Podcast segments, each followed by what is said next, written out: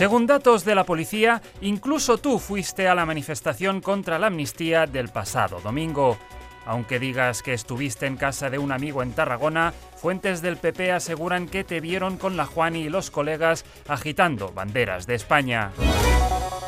Desconcertada, la ciudadanía exige a los periodistas que aclaren si los buenos son los israelíes o los palestinos.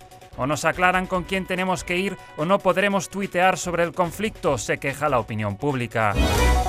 La falta de dinero obliga al personal del Hospital Zendal a recurrir a disfraces de enfermera sexy comprados en AliExpress.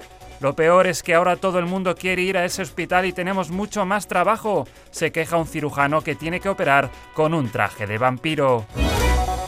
La desaparición de 500 hectáreas de árboles en Cataluña apunta a la presencia de Almeida en la manifestación constitucionalista. El alcalde de Madrid tuvo tiempo de privatizar seis aparcamientos públicos en Barcelona.